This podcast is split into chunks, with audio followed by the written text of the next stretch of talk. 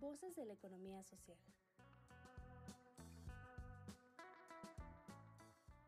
Un esfuerzo del Nodo de Innovación Empresarial del IDIT Ibero Puebla para que las voces desde la economía social sean escuchadas. Cada caso presentado en este programa es un encuentro de la empresa o el emprendedor con la innovación, las redes colaborativas, los negocios y un cúmulo de valores y principios cooperativos que nos mueven para transformarnos como sociedad.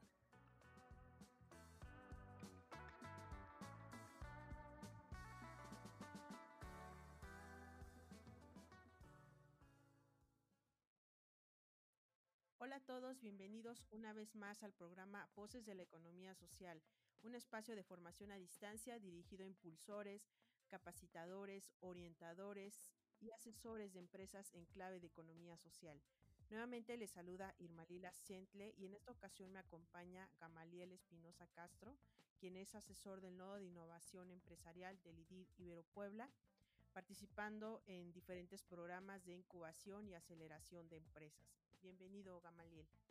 Hola, muchas gracias por invitarme. Y bueno, pues hoy estaremos hablando sobre un tema muy interesante que tiene que ver con eh, la falta de fuentes de financiamiento para las empresas. Y bueno, eh, también comentar que en muchas ocasiones las empresas no logran eh, la sostenibilidad financiera y económica que requieren. Por lo tanto, pues eso puede mermar de alguna manera el rumbo de la empresa y como una de las causas principales de esta eh, falta de sostenibilidad financiera, pues puede deberse a, a que los egresos de alguna manera están superando los ingresos, ¿no? Y pues por tanto estos últimos son insuficientes sobre todo eh, en temporadas bajas o en temporadas de crisis como actualmente estamos viviendo eh, ante el panorama de la pandemia. Y bueno, Gama, de acuerdo a tu experiencia como asesor, ¿qué casos has encontrado eh, con esta problemática? Bueno, pues el problema de flujo de efectivo es un problema yo podría decirte que tal vez en el 90% de las empresas, ¿no? Digo, considerando que en México la estadística nos dice que al menos el 96% de las empresas son micro, pequeñas y medianas, y además de esto son de un núcleo familiar, pues nos topamos con la situación que todas dependen económicamente. Esta situación puede mermar gravemente en la situación de que no se generan este, reinversión de utilidades en la misma, sino que se toman para llevar los gastos del día a día. Entonces, pues eso merma de, de cierta manera el, flujo de ingreso orgánico. Eh, muchas veces también la, la, informalidad puede ser un tema muy importante donde no logramos adquirir productos financieros de calidad, ¿no? Si tenemos un negocio y nosotros no estamos constituidos formalmente como empresa, podríamos encontrarnos el problema de no poder acceder a una banca de desarrollo o a un crédito pyme. ¿Por qué? Porque no cumplimos con los requisitos. Entonces hay que acudir a tarjetas de crédito o, créditos personales que tienden a ser más costosos y más agresivos para, para las personas. Claro. Sí, yo creo que es interesante lo que comentas sobre de que muchas empresas van básicamente al día, ¿no? Y, y, bueno, justamente como no hay propiamente una planeación de esos, tanto de los ingresos como de los egresos, pues cuando llega a haber ingresos, en lugar de que haya como una reinversión, ¿no? pues lo que se hace es estar cubriendo los gastos del día al día y, tomar en cuenta ciertos porcentajes. Este, bueno, un problema también que, suele pasar y que nos hemos dado de cuenta es que muchas personas, y tú lo has visto, Irma, como, como orientadora, como consultora, que las empresas te dicen, es que necesito vender más. Y pues tal vez nosotros podemos enfocarnos en lograr más ventas pero si, si excavamos un poquito más, nos damos cuenta que el problema no es de ventas, el problema es de costos y de asientos, de asientos contables. Nos ha tocado una gran cantidad de casos donde las personas costean el producto en lo que se imaginan, en lo que les costó cuando empezaron el negocio hace 10 años y no consideran temas de, de fluctuación del dinero como la inflación o, el aumento de, de, las materias primas. Entonces esto puede llegar a generar un problema en, en los asientos contables que llevan o si no los llevan pues es doble problema. Pero esta situación también puede llegar a mermar la, la ganancia y la factibilidad del negocio. Sí, definitivamente este... Eh pues el no, el no costear de manera adecuada eh, los productos o servicios que se están ofreciendo, definitivamente eso puede representar también eh, una amenaza ¿no? para la factibilidad económica y financiera de la, de la empresa. ¿no? Y bueno, eh, cuando también ya como adentrándonos un poquito más acerca de qué, qué estrategias tomar o qué acciones tomar para poder acceder a ciertas fuentes de financiamiento, eh, dado que pues te encuentras ante todas estas problemáticas, ¿no? Eh, que, que, es justamente lo que comentas, ¿no? De no costear de manera adecuada, de eh, mantener como este gasto del día al día, eh, la cuestión también de que no están formalizadas, etcétera, etcétera. Eh, con, todas estos, con todos estos aspectos ¿no? que son muy recurrentes en las empresas, ¿Tú consideras eh, viable que se busquen ciertas fuentes de financiamiento o qué otras estrategias puede tomar la empresa para poder eh, de alguna manera repuntarse? Mira, el apalancamiento o el financiamiento como tal no es malo, pienso que es una muy buena alternativa. Si hacemos una analogía, es, es como si ocupáramos el dinero del futuro ahora, ¿no? Es, no es un dinero que no tenemos, pero lo solicitamos en este momento para desarrollar un proyecto que nos va a reeditar la misma cantidad o una cantidad mayor, ¿no? Este, a mí me gusta sugerir a las personas que si están buscando un apalancamiento, tengan una estructura de costos debidamente establecida y una estructura de precios adecuada. ¿Por qué? Porque si nosotros queremos acceder a un crédito, un crédito personal, la tasa preferencial debe de rondar los 19.5% masiva nos queda como en 20 y, 20 y algo. Pero tenemos una estrategia de precios incorrecto y una estrategia de costos igual mal y resulta que solo estamos ganando un 15%. ¿Esto qué significa? Que estamos sobregirados por un 5 punto y algo por ciento de dinero. Entonces al, al, mediano plazo esta deuda se va a volver impagable y no va a salir ni para pagar las deudas ni para los costos mismos del negocio. Entonces, como sugerencia para acceder a, productos financieros, sí, sí me gusta recalcar esto, ¿no? Hay que costear debidamente y tener un margen de seguridad dentro de nuestro costo. Ya que costeamos bien, debemos de definir una estrategia adecuada de precios donde estemos dentro del rango del mercado y que nos dé un porcentaje de utilidad interesante, ¿no? para que podamos de ahí mantener el negocio y si ser necesario podamos apalancar el, el mismo. Digo, si, si estamos solicitando un crédito por el 19%, un crédito personal en banca tradicional, tal vez lo que podría sugerirles es que al menos la ganancia del negocio sea de un 35-40%. ¿Para qué? Para que todavía nos quede un 20% para seguir manteniendo la operación del mismo y no nos vendamos con el banco y no nos genere este tipo de, de, situaciones, ¿no? Y como segundo paso me gusta sugerir también que se investiguen opciones, ¿no? No necesariamente tenemos que financiarnos con el banco, existen muchas otras opciones de financiamiento dentro del sistema financiero mexicano. Como tal está la banca tradicional, pero sabemos que las, las tasas de intereses a veces son altas, ¿no? Digo, si queremos un crédito personal, y, nosotros lo solicitamos, seguramente la tasa no bajará del 36%. Estos de, estos de tasa de preferencial del 19 que les comento solamente los podemos acceder por medio de invitación. O sea, sería complicado que nosotros vayamos a sucursal a pedir un banco con tasa del 19 porque no funciona de esta manera, ¿no? Sin embargo, tenemos otros esquemas, tenemos este tenemos las las unidades auxiliares de crédito, donde podemos acceder a esquemas como el factoraje. Digo, ahorita se me viene muy, muy a la mente para mencionarlo rápido. El factoraje es un esquema de financiamiento donde nosotros le vendemos nuestra factura a un, a un tercero para que ellos se dediquen a cobrarla con una comisión. La comisión del factoraje ronda el 5, entre el 5 y el 10%. A nosotros nos depositan el mismo día que, hacemos la transacción. Digo, ya se hace todo en línea, ya no hay que firmar la, factura en físico, solo se cede por medio de una plataforma. Y ya la empresa que nos brinda el factoraje se encarga de, de comprarle. Digo, esta situación no, es, no, no aplica para todos porque hay que cumplir ciertos requisitos, ¿no? La empresa que, que nos pide un plazo para pagarnos nuestra mercancía tiene que estar registrado en el patrón de grandes empresas y nosotros también debemos de registrarnos en el portal de Nacional Financiera. Pero esto puede ser un esquema interesante para las personas que desean vender o le están vendiendo a tiendas comerciales o a empresas, ¿ok?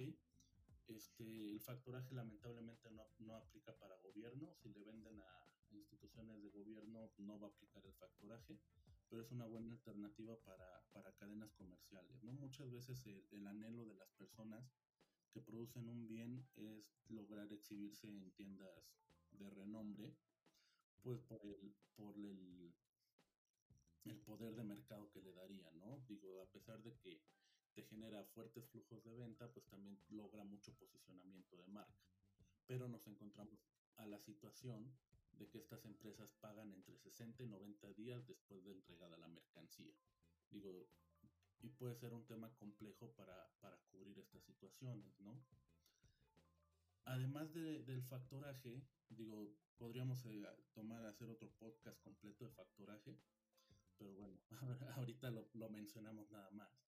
Este, también, también, aparte del factoraje, existen algo que se llaman los almacenes generales de depósito digo, a, grandes rasgos podría mencionarlo que es como un esquema similar a los productos derivados, donde un grupo grande de personas se concentra y le pide al almacén una cantidad determinada de un bien para satisfacer su demanda durante un periodo de tiempo.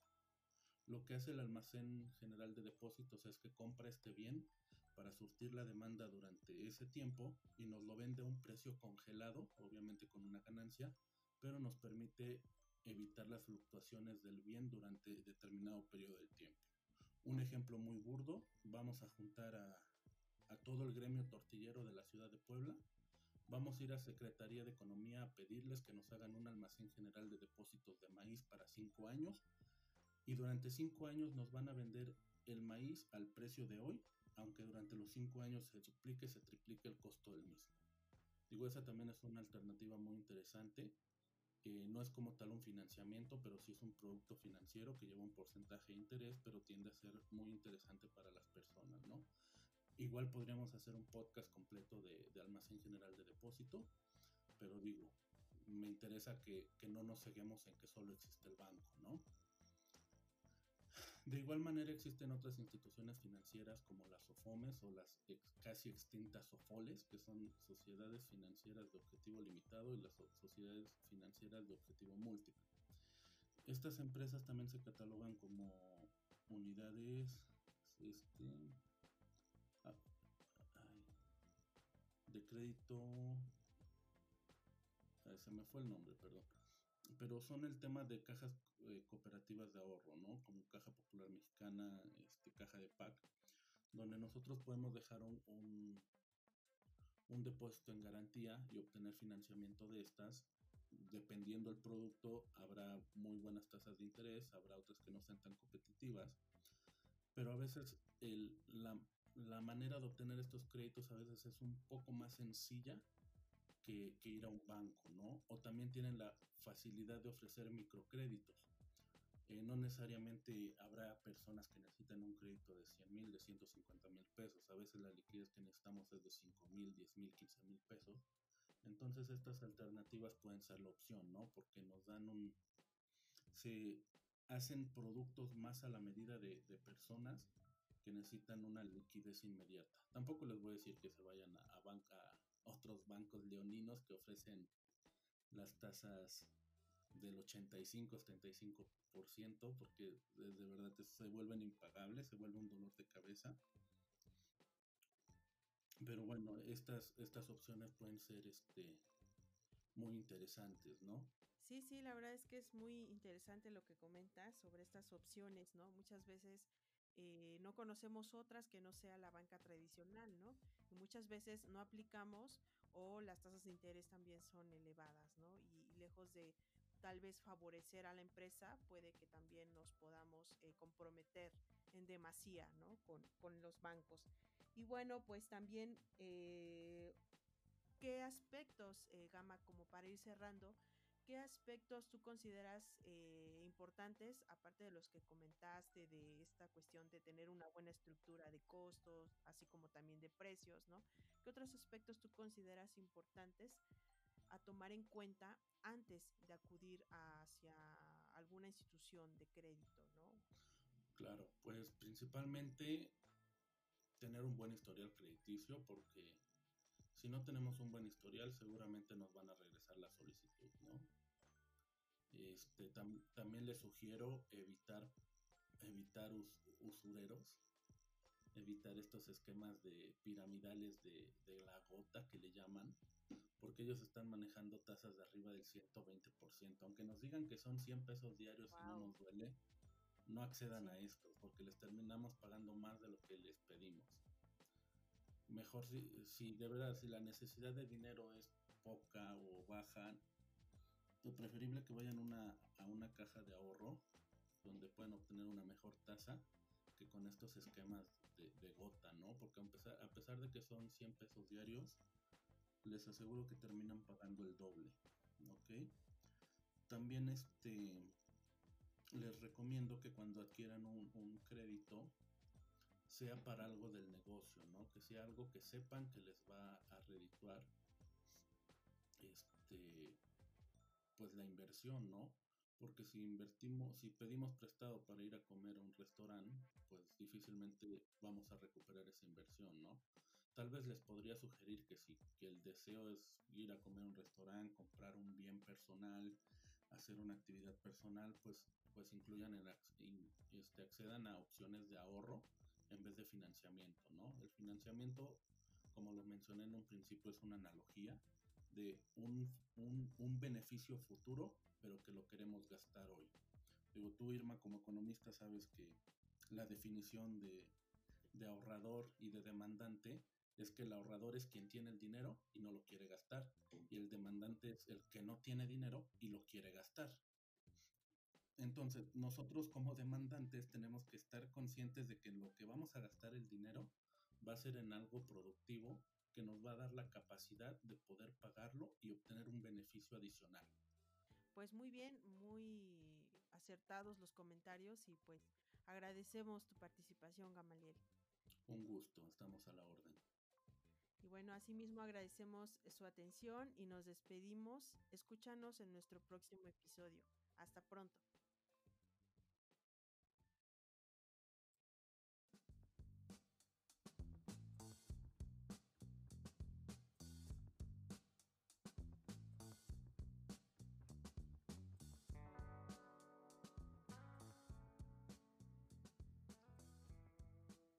Gracias. Nos despedimos deseándote como siempre lo mejor. Síguenos también por Facebook, Twitter o LinkedIn.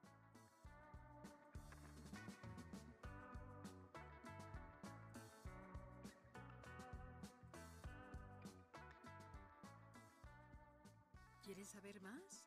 Entra a revistai.mx en donde encontrarás artículos de vanguardia tecnológica, diseño, innovación, emprendimiento y economía social. Somos el IDIT de la Ibero Puebla.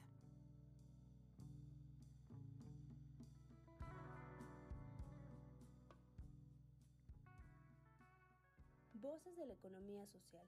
Otra economía es posible.